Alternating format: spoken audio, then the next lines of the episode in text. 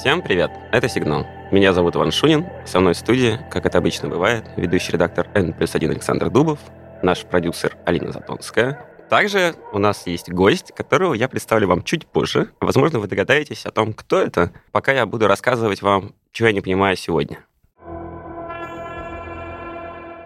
Этот подкаст мы делаем совместно с сервисом «Строки». Сегодня мне непонятно, как изменилось изменение климата с тех пор, как мы заметили, что климат меняется, и начали это изучать. Сейчас я объясню, что я имею в виду. Потому что, естественно, в предыдущем предложении была шутка. Ищите. В общем, у климатологов, в отличие от большинства других ученых, есть интересная такая штука. Они каждые 5-6 лет подбивают всю научную периодику за период, прикидывают возможные сценарии развития событий, оценивают эффективность мер, которые можно было предпринять, чтобы держать глобальное потепление.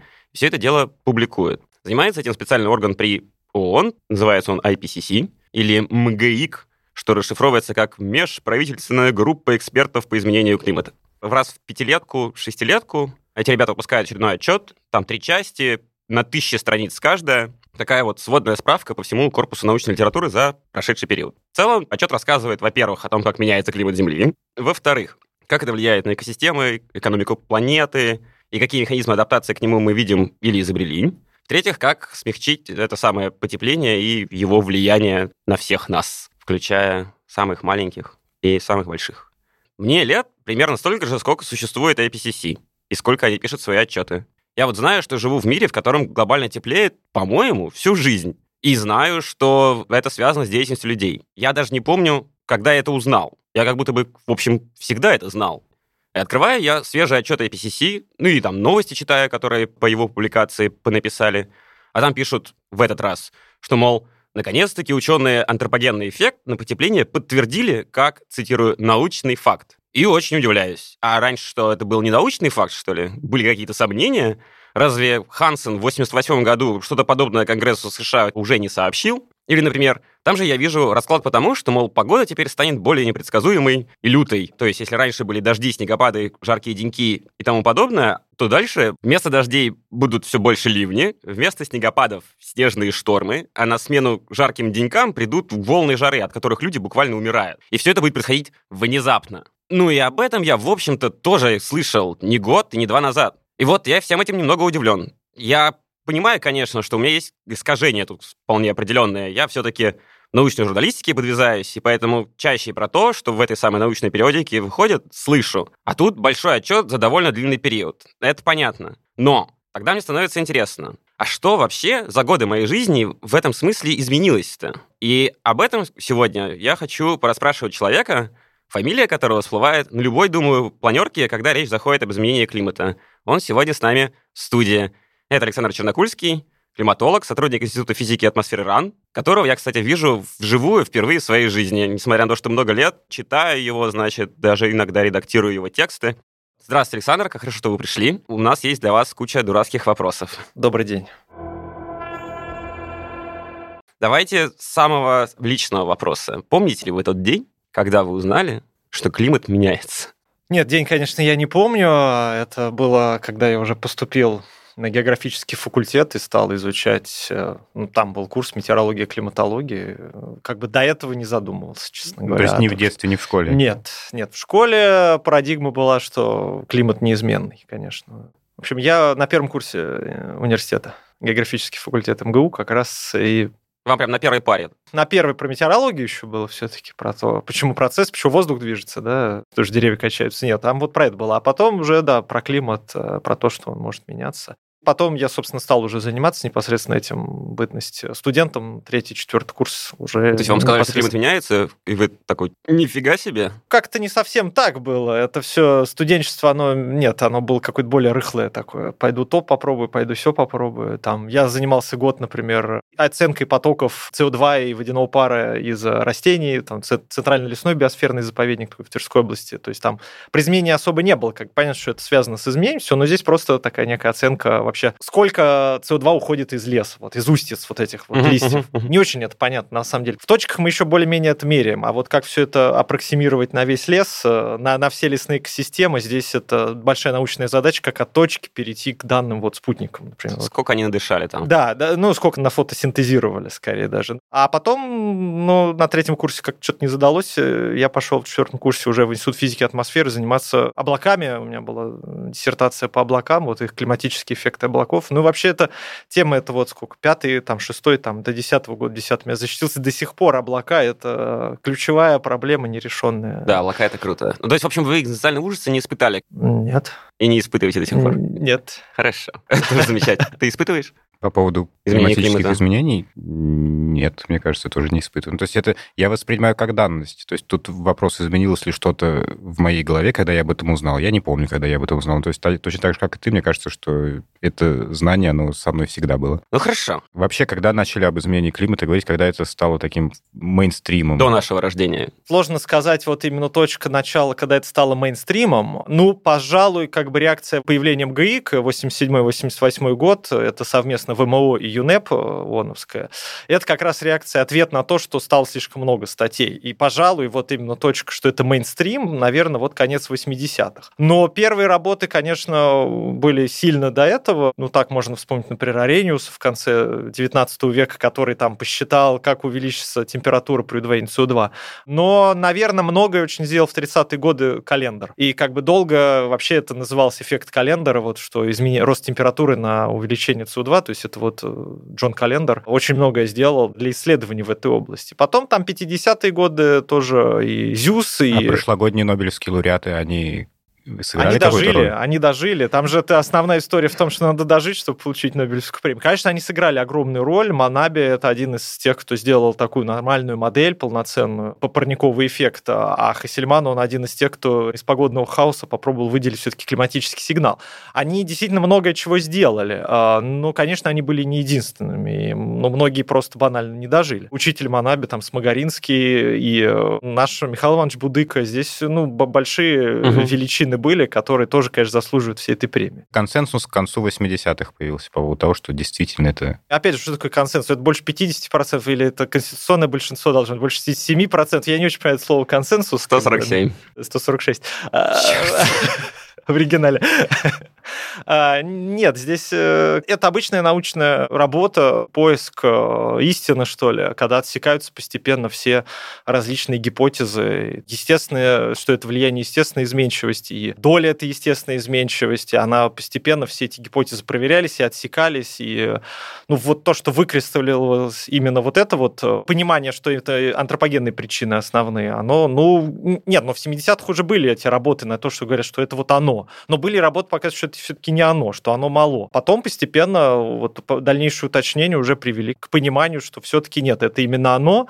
Ну и вот формулировки МГИК, конечно, да, это очень хороший вопрос. Э, Чем там томаты отличаются? Они там идут от likely, very likely, unequivocally и так далее. То Да. есть, ну, строгостью формулировок. По большому счету, больше уверенностью формулировок. В последнем отчете в шестом это вот unequivocally, то есть как бы вообще уже без вариантов, что называется. Причина современного потепления – это антропогенная деятельность и сжигание ископаемого топлива. Как бы ученые говорят 99, 99, 99, да, там 100% никто никогда не даст. Ну, там же 5 сигма была. Ну, это такая математическая операция уже какая-то. Так что они в 88-м, или когда там они создавались, они знали, что он точно меняется, мы не уверены, потому что мы нажгли. Они уже знали, что рост СО2 приводит к потеплению, и что с большой вероятностью современное потепление связано с тем, что мы сжигаем СО2. А все дальше это просто вот уточнение. Грубо говоря, у нас есть понимание, что мы добавляем СО2, у нас есть понимание, что чем больше СО2, тем теплее климат, и вот сейчас мы видим рост температуры, и как бы, а мы точно уверены, что этот рост связан вот с этим Мгм. добавлением СО2. Ну и вот все дальше и дальше, все точнее и точнее, все да. Вот. Но уже к четвертому докладу, вот, за который Нобелевская премия мира уже, в общем-то, все уже однозначно это было сказано. Можно ли так сказать, что набор стейтментов на самом старте не изменился на самом деле по отношению к сегодня, просто уверенность везде выросла? Да, да. Или что-то Нет, добавилось? все, все именно так, все именно так. Выросла уверенность и выросло ну, количество знаний о том, куда идет этот избыток тепла, например. А в шестом отчете большая вещь, вот эта глобальная система наблюдения за климатом, запущенная в 92 году, ну, вот уже достаточно был большой период наблюдений, чтобы понять, куда уходит вот это избыточное тепло. То есть мы понимаем, что 340 ватт ватт на метр квадратный по-прежнему приходит, 339 уходит, вот ватт на метр квадрат, где он теряется, куда он идет. Нашли? Нашли, да, 90% идет в океан. Буярга, большая Ага. вот эта система наблюдательная, которая была запущена, вот в 2020 году вышла большая огромная статья о том, куда уходит избыток тепла, и вот 90% в океане копится. Потому что до этого, конечно, были единичные, ну, какие-то разрезы, там, программы разреза, например, там наш вот э, Институт океанологии все время наблюдает по 60 градусу Атлантики. И еще какие-то наблюдательные системы. Но Арго — это уже мощная сеть наблюдений, два, верхние 2 километра океана, позволяющая во времени посмотреть, как копится тепло в этом океане. И вот 90% там, 5,4 суша и льды, и 1% в атмосфере. Мгм. Вот как-то так. То есть океан, он как бы все Одно это из самых главных завоеваний, что называется, шестого доклада, в том, что мы этот киловатт нашли и сказали, «Ре- ребята, Ва- ва- ватт. ватт, простите, Иван. А зачем вообще эту панель создавали? Почему недостаточно было просто э, научных статей, конференций? Это потому, что это большое влияние оказывает на все человечество целиком, и нужно какие-то общечеловеческие меры принимать? Или для чего? Да, то есть, э, если бы это осталось чисто э, научной задачей, то, конечно, этого бы ничего не было. Основная задача IPCC — готовить вот эти оценочные доклады, на основе которого принимаются потом решения уже политические непосредственно. А, То они есть принимаются? Все вот эти вот э, конференции КОП, они Мгм. уже политические, но у них основа это научная. Мгм. А научная основа это вот отчеты IPCC, которые должны быть политически нейтральными. У них прямо это записано, что они не могут предписывать политические решения, они могут только давать базис. Они вот policy neutral. И да, основная идея в том, что ну статей уже столько, что люди, принимающие решения, политики, Не смогут все они прочесть. ну все прочесть это не смогут, им нужно а простом этом- Не, ну, там страничный... там, да, э, summary for policy makers, он маленький. А. Все-таки они сам, summary-то уже осели. Ну и technical summary там. Пришло понимание, что для такой рамочной конвенции между странами нужно научное обоснование. Член МГИК это не ученые, например. Член МГИК это страны. И вот страны, представители стран, они принимают вот этот вот э, доклад. И есть не только оценочные доклады, есть еще специальные доклады. Вот в циклах между оценочными докладами выходит специальный. Предпоследний был про мерзлоту, по-моему, вполне как бы... Он не про мерзлоту, он был с Рокс, он был про океан и криосферу. Там, А, там не океан был. там океаны, ледники, и мерзлота это лишь часть криосферы. А перед этим был специальный оценочный доклад про потепление на полтора градуса. Вот полтора-два градуса, вот, собственно, тоже была большая задача. Но здесь обратная связь есть э, между самим отчетом и, и статьями, которые выходят. Дело в том, что собирается специальная комиссия перед тем, как будет следующий цикл, и они обсуждают содержание глав Мгм. будущих примерно и содержание специальных э, докладов. То есть вот И статьи подгоняют под содержание а, этих ну, не то, глав? что подгоняют. Статьи не подгоняют. э, с- Результат... те- тематику вот, я да, результат статей не подгоняет. Да-да, а вот результат-то те- понятно. Да, да, да. Вот, То есть ты пишешь статью с прицелом, что ты уже в, в отчет это самое она ты, пойдет. Да, большое количество вал статей появился за последние вот, вот эти вот годы от 5 до 6 доклада, нацеленный на оценку различных последствий при потеплении на полтора-два градуса. Это же ну, не, не на пустом месте Потому что люди взялось. знали, да, что будет то есть, отчет да, про то полтора. Будет, будет специальный отчет про полтора, плюс Ага. еще и в шестой это зайдет. То есть, ну, понятно, что это все из Парижского соглашения, ноги растут вот эти полтора-два градуса, но, тем не менее, это некая обратная связь того, что и статьи появляются скорее с прицелом под ту тематику, которую заложит МГИК. Но МГИК Мгм. это тоже, это все страны, то есть это большой набор, идет конкурс ученых, которые вот, э, вот, вот это То есть примут. есть немного плановая, так сказать, экономика научных статей. Да, нем- немного есть. Нет, ну, конечно, ты можешь писать что угодно, но если у тебя задача, чтобы тебя процитировали в МГИК, да, Ну, понятно, то, понятно, то- понятно. то есть тут есть, конечно, вот это вот... Когда я э, говорю плановая экономика, я не, не пытаюсь про мировое правительство, значит, э, завести мировой тему. заговор, да. А, да, а про то, что люди собираются, такие, у нас тут белые пятна, значит, давайте-ка там туда копнем сейчас, а да, потом сюда копнем. Да, то есть и вот, конечно, ну, белые пятна задают не только МГИК, есть при ВМО, например, различные комиссии и программы по изменчивости климата, например. Мгм, и мгм, есть мгм. понятные научные пробелы. И, конечно, там тоже, ну вот по ним идет исследование, но это может быть немножко в стороне, потому что МГИКу интересно, ну вот, а что делать-то человечеству? Это действительно большая угроза. А, мы от теории к практике. то, что видно в шестом отчете по сравнению с пятым, например, стало больше, что называется, fancy pictures, таких э, красивых картинок для понимания, как вот связано, чтобы вот человек уже глянул на картинку, ему стало более понятно. Такая Мгм. некая популяризация уже внутри отчета МГИК. Это уже не сухие такие, много цифр и научных сложных графиков. Уже появляются такие картинки простенькие, красивенькие, которые вот э, можно сразу... Обрезочки добавили. А, нет, Нет, боксы были всегда, а, ну, не как всегда. Не, в первом и втором не было. Они там с третьего или с четвертого появились. Конечно, да, тоже взгляд цепляет. Они просто стали ориентироваться на другого читателя, что ли? Ну, они поняли, что слишком, может быть, сложно было для того читать. Нет, или, читатель или, тоже, они или, просто или, уровень... Или даже тому читателю было да, сложно да, читать да, это. Да, да, они да. просто курсы коммуникации прошли, и такие, типа, пацаны, нужны картинки. Ну, хорошо, картинки так картинки. Ты же мне сам рассказывал ну, в каком-то эпизоде про то, что картинки решают даже в научных статьях. Картинки, конечно, ну решают, вот. да. Многие ученые, я знаю, российские особенно жалуются, говорят, ну что это такое несерьезная наука, все хотят красивые картинки, все хотят красивые графики. Мы хотим некрасивые графики,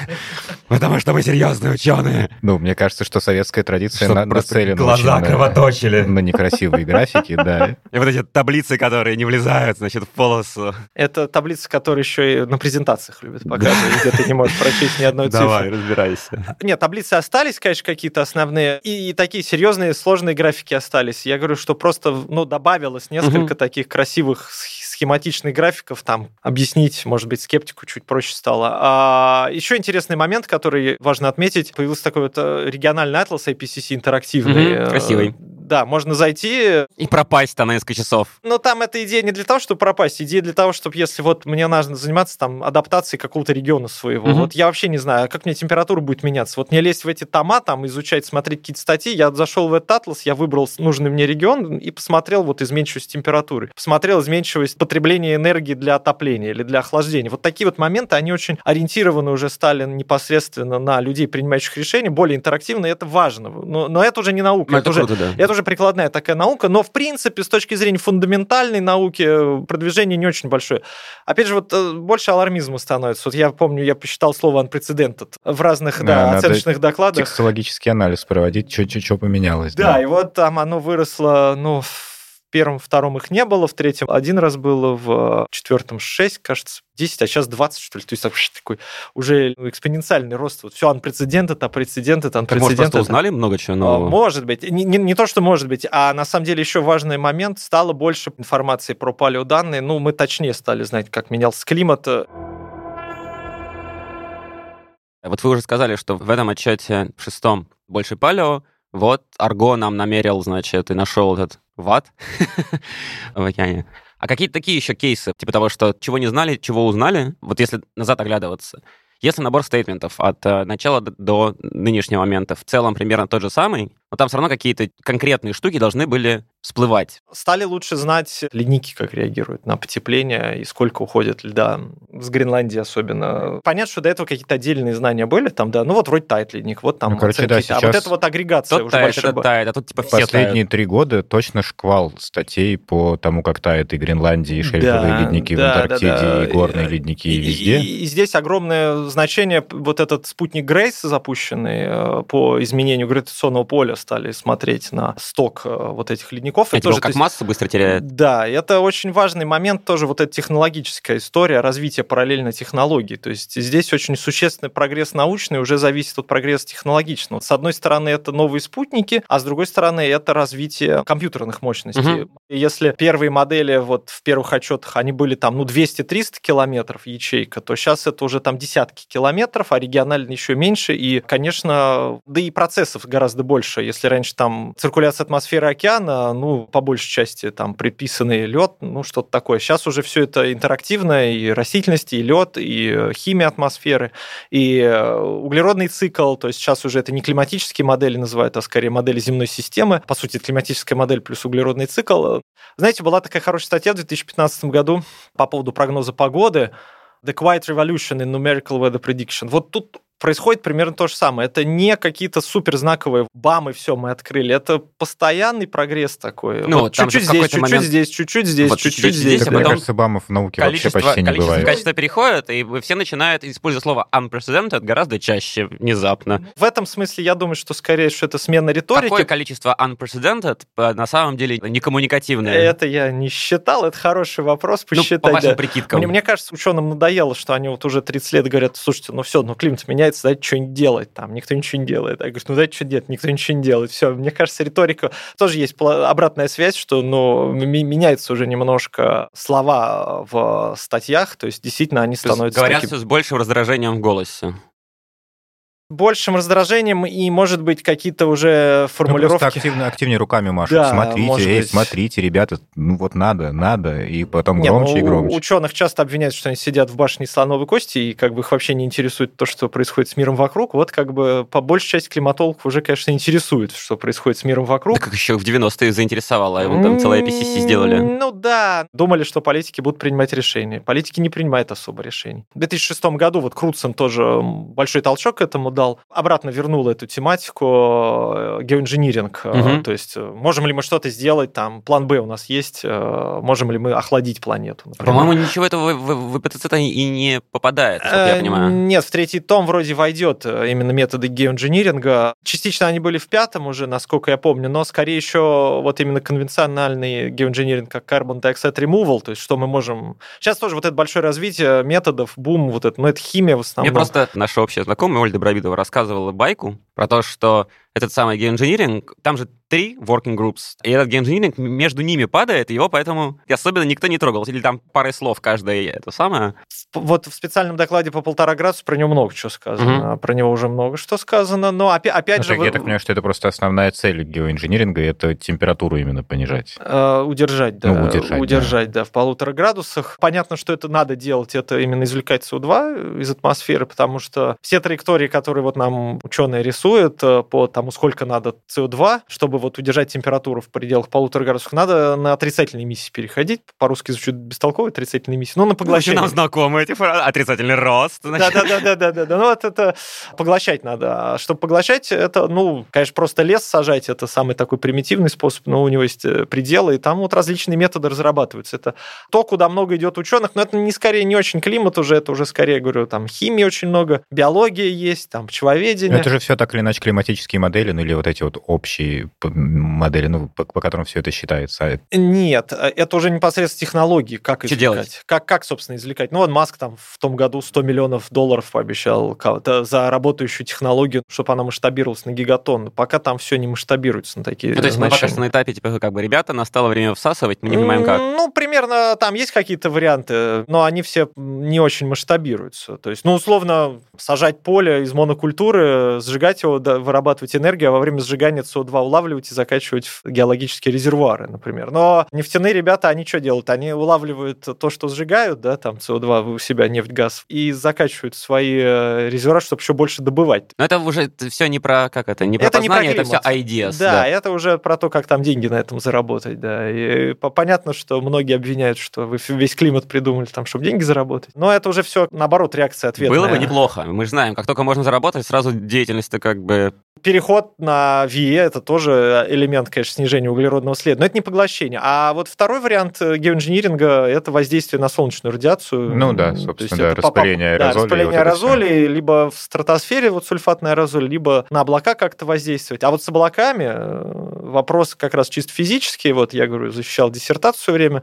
Ну, Это про центр кристаллизации, как там увеличилось. Ядра конденсации, Ну, да. да, да, и, это- и вот у нас много разных спутниковых наблюдений наземных, и они друг с другом достаточно плохо согласуются с точки зрения вообще понимания, сколько облаков закрывает планету. Там от 60 до 70 процентов оценка идет, то есть, ну, там где-то лучшая Если оценка. постоянно, вот прямо сейчас... Ну, в среднем за год, да, две трети э, закрыты облаками. Вот э, 67% это такая лу- лучшая, best estimate, Земля, лучшая типа, оценка. такая Британия получается. Очень. Ну, да, потому что над океаном много облаков. Над сушей меньше, над сушей где-то 50%, а вот над океанами там порядка 70-75%. Мгм. И, но до сих пор спутник да, не очень хорошо согласуется с этим, особенно в оценках разной облачности разного яруса. А раз у нас есть не очень понятные оценки наблюдательные, то и в моделях такое же расхождение идет. А если есть расхождение в моделях, даже по воспроизведению просто балла облаков, не говоря уже про микрофизику. А микрофизика там вообще проблема в том, что, ну, когда я говорю, ячейка это несколько десятков километров, да, а микрофизика это просто там нанометры, микрометры,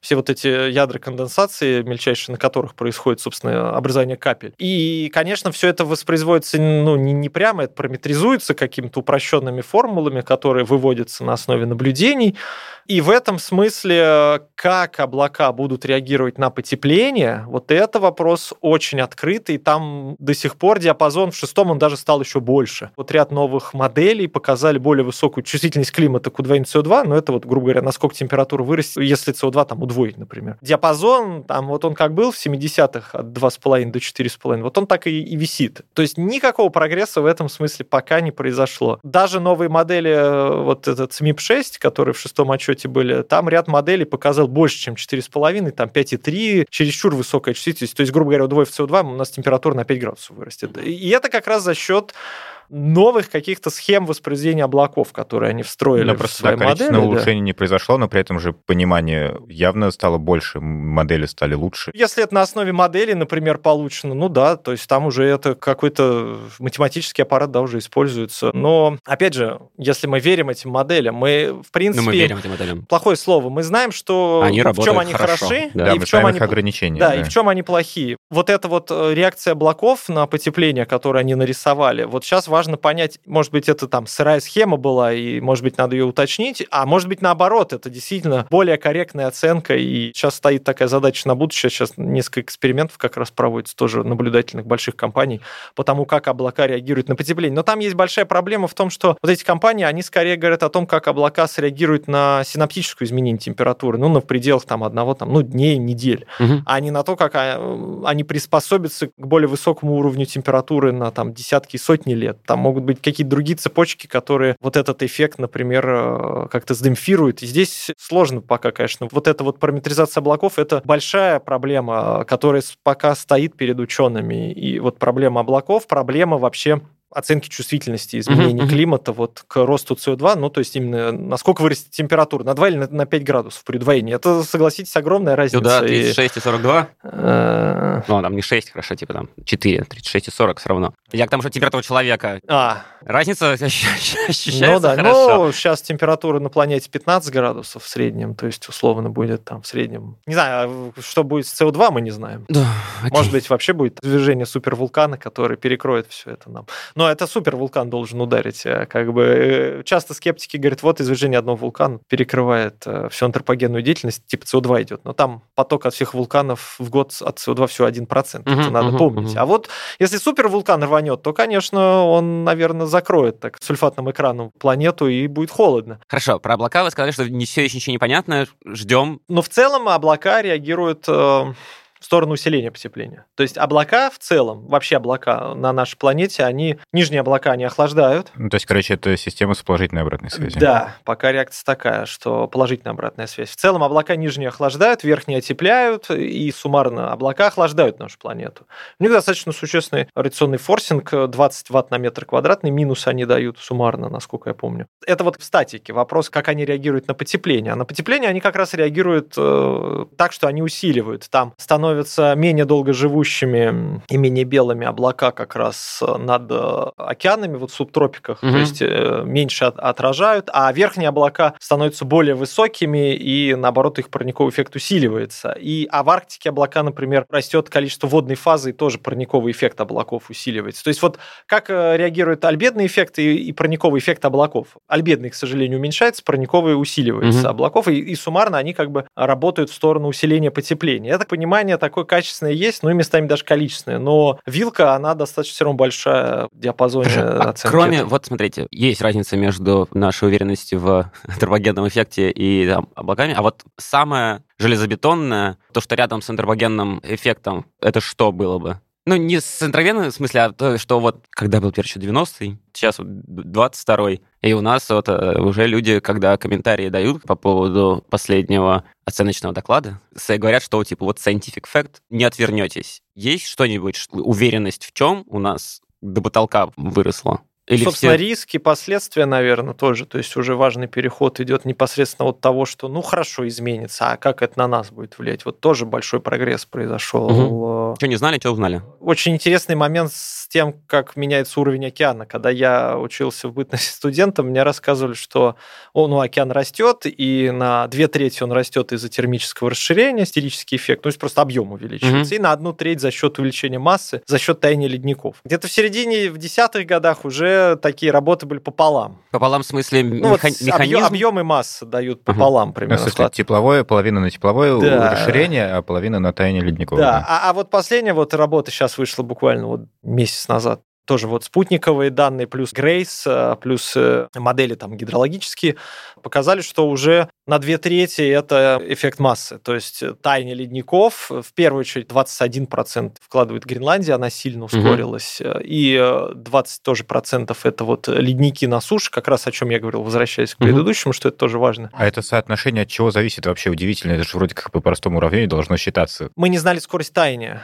Ага. Проблема в том, что вот как раз реакция ледников вообще на потепление, это вот тоже такой... А, то есть это, это такие динамические эффекты, они от скорости зависят, от того, насколько быстро температура меняется. Да, э, температура плюс как осадки реагируют. Ну, ледник, у него есть э, расход и приход. Приход – это зимние осадки в основном, а расход – это летнее таяние. И вот как их соотношение меняется, плюс там э, рельеф поверхности, как он начинает стекать. То есть вот эти моменты тоже сильно уточнились в последнее время. И вот понимание пришло, что, во-первых, ускоряется уже 3, ну вот было там 3 мм в год, сейчас 3,5 мм в год. И вот ускоряется за счет ускорения таяния ледников. И в первую очередь Гренландии. Да, в первую очередь Гренландия и горных ледников на суше, Мгм. то есть они примерно поровну вкладывают. Антарктида пока держится, но, кстати, интересный момент, который в шестом докладе появился, которого не было в пятом, оставили траекторию, они написали, что это low likelihood траектория, рост уровня океана достаточно экстремального, на полтора метра в год поднимется к 2100 и там 7-15 метров к концу 23 века. В отчете это прям в summary for policymaker, вот эту кривую оставили, то есть основная вилка, она ниже, да, она там похожа примерно, она не сильно изменилась, эта вилка, а вот, вот эта вот э, траектория с низкой вероятностью, ее добавили, написали, что вероятность низкая, но мы полностью ее не можем исключить. Она связана с неопределенностью реакции ледников вот именно Антарктиды на А, то есть она держится, мы не знаем, когда она перестанет. мы не знаем, потому что, да, мы не до конца понимаем динамику вот в нижних слоях Мгм. ледника, а именно связанных вот со, со стеканием ледника по материку. Вот, вот эти пока моменты не до конца понятны. Но вот если там пойдет по плохой траектории, то да, вот, вот рост уровня океана будет очень серьезный. Антарктида нас всех погубит. Всех не всех, но да, в этом смысле, конечно, какие-то островные низкие государства или, или прибрежные города, они под угрозой. Да-да, недвижка во Флориде уже ничего не стоит, это мы знаем. Или да, в Дубаях. Ага. Уверенность в чем-то росла, а есть что-нибудь, что мы за эти 30 лет закрыли? Думали, что так, на самом деле не так. Или думали, что хотя бы там типа сильный эффект оказалась фигня. Ну вот еще, кстати, один момент, который, наверное, надо сказать, это аэрозоли. Очень важный момент, связанный с аэрозолями, с неопределенностью именно эффекта аэрозоля. Аэрозоли охлаждают. И сжигая уголь, например, мы добавляли в атмосферу много сульфатного аэрозоля, который вот то, о чем мы говорили про вулканы, про геоинжиниринг, по Мгм. сути, оно у нас вот реализуется, и вот все эти задымления в городах, такой смог, качество воздуха низкое, там ВОЗ говорит, что 4 миллиона в год преждевременных смертей на открытом воздухе от аэрозоля э, по планете в целом. То есть очевидно, что с этим надо бороться, но на климат как раз это влияло отрицательно на изменение климата, но положительно с точки зрения торможения потепления. И как раз вот в 70-е годы был ряд работ, показывающих, что аэрозольный эффект даже сильнее, например, э, чем парниковый эффект может быть. И от этого, кстати, тоже вот этот миф о том, что в 70-е годы ученые говорили, что будет похолодание, это как раз э, был ряд работ, показывающих, что аэрозоли очень сильно охлаждают. Ну и вот э, понимание примерно пришло, что ну насколько они охлаждают, что ну все-таки слабее, чем парниковый эффект. Но, например, до сих пор непонятна цикличность в- вот в Атлантике, в северной, 60-летняя. Она реальная или она связана вот с тем, что мы аэрозоль жгли, а потом перестали. То есть есть ряд работ, показывающих, что не до конца понятно. У нас как бы есть вот два этих цикла, но это вот как бы реальная цикличность. Или это все-таки Это цикличность, давайте тут шире. Ну, есть там 60-летняя цикличность, теплее и холоднее се- северная часть Атлантики. Греется, стынет, греется, Да, стынет. да, да, да, да. Ну и там не тоже греется, стынет, и обмен более активный, более слабый обмен с атмосферой идет. И вообще циклы в океане, с ними тоже много вопросов, с их динамикой, с тем, сколько мы циклов знаем, что там с глубинным океаном происходит, э, пока тоже не до конца понятно нам. Ну вот конвейер был открыт, да, глобальный, он там в конце 80-х годов, вот такое большое было открытие. В конце 90-х очень важное открытие было, это Керны с озера, ну не с озера, а вот со станции Восток, да, который потом вот сейчас Керны с Эпики продлили, то есть понимание того, как менялся СО2 и как менялась температура вглубь, там на 800 тысяч лет, вот это понимание этих циклов, э, Миланкович вот подтвержденное. Но это все открытие, закрытие. Да, что, что, что мы закрыли такого? Не, ну мы закрыли, Ну что вот это закрыли. Ну не закрыли, так притушили. Мы примерно закрыли понимание того, что естественная изменчивость не может объяснить все-таки потепление. Так выглядит, что мы все 30 лет такие, типа, ну, в целом мы правы. Не, ребята. ну, в целом мы правы, да. Не, ну, может, что-то еще закрыли. Я могу, понимаете, это нужно прям быть экспертом видимо, в области закрытых... По, по- э, по мелочам. э, судя Да, по всему. крупных таких, кроме того, что понимаешь, что это естественное, ну, такого крупного чего-то я, может быть, и не вспомню. То, что у нас до сих пор открыто, это решение на въезд токса в аналитическом виде, оно до сих пор не решено. Четвертый эпизод нашего подкаста мы с вами вспоминаем на Вестокса. Давайте. Что там с ним не так? Не, ну оно не решено, и его решают как бы в конечно разностных схемах по-прежнему в моделях, то есть его раскладывают на... Численно решают. ну, короче, да. численно, да, условно, гладкую функцию раскладывают на прямые отрезочки короткие, если очень грубо сказать. Но это то, что не решено, и это хорошо бы закрыть вот это вот, конечно. Климатологам тоже нужно решение задач тысячелетия. Я могу вам еще сказать одну нерешенную задачу, это прогноз климата на масштабах от 1 до 10 лет. Тут мы... по- Кстати, машинное обучение для этого используют? Машинное обучение начинают использовать, да, сейчас машинное обучение используют ну, не для большого климата, а вот для погоды и для, наверное, прогноза, да, вот на таких коротких масштабах, но для машинного обучения пока выборка маловато. Просто кажется, что это та задача, которая для машинного обучения подходит. Но у нас наблюдений там даже век, по-моему, нет. Выборка Нормально. очень короткая Мгм. именно для такого климатического прогноза. Для прогноза погоды уже в- активно начинают использовать. Местами, да, оно помогает там уточнить что-то. э, Действительно, машинное обучение там идет, но я так скептически немножко отношусь. Черный ящик все-таки, да, ты Но какая разница, он работает? Ну, с другой стороны, да, прогноз, э, если практическая задача, просто Да. чтобы получить прогноз, то пусть работает с точки зрения ученого, а климатология, прогноз климатический, это скорее не то, что будет с климатом, но нас интересует реакция. Вот мы посмотрели, изменили какой-то параметр, как отреагирует климат. А если мы не знаем, что это черный ящик, что там внутри происходит, то, то это как бы в этом смысле... он Понимания в этом нет никакого. Да, э, в общем, Нет, машинное но обучение не очень идет в В, климатологии. в нет. любом случае, что нам сна- сначала надо описать какой-то эффект, мы увидим, как это работает, а по- после этого пытаться какие-то под это подгонять э, А, вот ты машине моделирование предлагаешь, я понял. Ну да. А у меня вопрос. а неужели действительно никто ничего не делает? Ну, есть же там всякая Парижская конвенция. Нет, делают. Здесь проблема в том, что разный уровень у разных стран. Грубо говоря, если там развитые страны Запад, они уже могут что-то делать, то Индия и Китай, которые активно сейчас развиваются, которым на- нужна дешевая энергия, они пока там от угля отказаться не могут. Индия в первую очередь. А дальше Африка, например, пойдет. И в этом смысле просто надо понимать, что разный уровень развития. И если будет э, везде поставляться дешевая солнечная энергия там или ветровая, ну окей, но пока этого не видно. И э, Промышленная революция, понимаешь, к сожалению, до сих пор продолжается Как- в большой да, части, большей части да, планеты. да. А если уже как-то нам не очень хорошо, то заводы нас закатают, утопят. Да нет, наверное, нет, не всех. Ну, не всех, не Не всех. всех, да. Надо на чем-то позитивном закончить. Ну, у нас есть куча планет, на которые можем Нет, переселиться. это дороже. Пока Переселение да. дороже, чем э, попробовать наладить климат здесь все-таки. Правильно ли я понимаю, что мы от следующих отчетов ждем не сколько прогресса в понимании климата сейчас уже, просто потому что ситуация такая, а скорее более классных решений, более классных методов спасения? Нет, ну почему? Я повторюсь, что есть важные вопросы. Это чувствительность. Она нас не спасет просто, эта чувствительность. Это Нет, она нас не спасет, прибавится, но но- оно прибавится понимание, а сколько нам вот остался бю- бюджет, грубо говоря, СО2 до, там, до потепления 2 градуса, он там такой или такой. Вот это нужно понимать. А сейчас появилась новая задача, это вот э, переломные точки, их достаточно много. Ну, например, как будет реагировать леса Амазонки на потепление? Вот есть работы, показывающие, что они от, от стока СО2 становятся Да, источником да, СО2. да. Ну, не, не деревья, а лесные экосистемы в целом. Переломные точки, связанные там, например, с э, мерзлотой. Станет он источником или не станет метана. Вот эти моменты все-таки это чисто физические задачи. Ну, конечно, сейчас очень важная задача к адаптации. Мгм. Как адаптироваться, как правильно адаптироваться, чтобы не было дезадаптации, что мы рассчитали уровень э, моря, там, будет вот в таком-то регионе, ну, вот там такой-то, там, 60 сантиметров. Мы построили дамбу, которая закрывает, активно развили город, а потом уровень океана вырос там не на 60, а на 80. И весь город нас как бы дамба не спасла, это была ложная адаптация, такая дезадаптация. А вот чтобы таких моментов не было. Ну и вообще следующий бум, ну такой более прикладной, это именно адаптация, да, и смягчение. Какие меры принимать по смягчению. Ну, хотя для физиков, я говорю, остается ряд важных нерешенных Естественно. задач. Это вот и, и прогнозируемость, и предсказуемость климата, и облака и так далее. Я придумал формулировку. От вопроса, что я могу знать, мы уже переходим к вопросу, что я должен делать. А если вопрос, что я должен делать, тебе становится актуальным, то как это? Смысл жизни остается, пацаны. Будем работать. На этом все. С вами был я, Иван Шунин.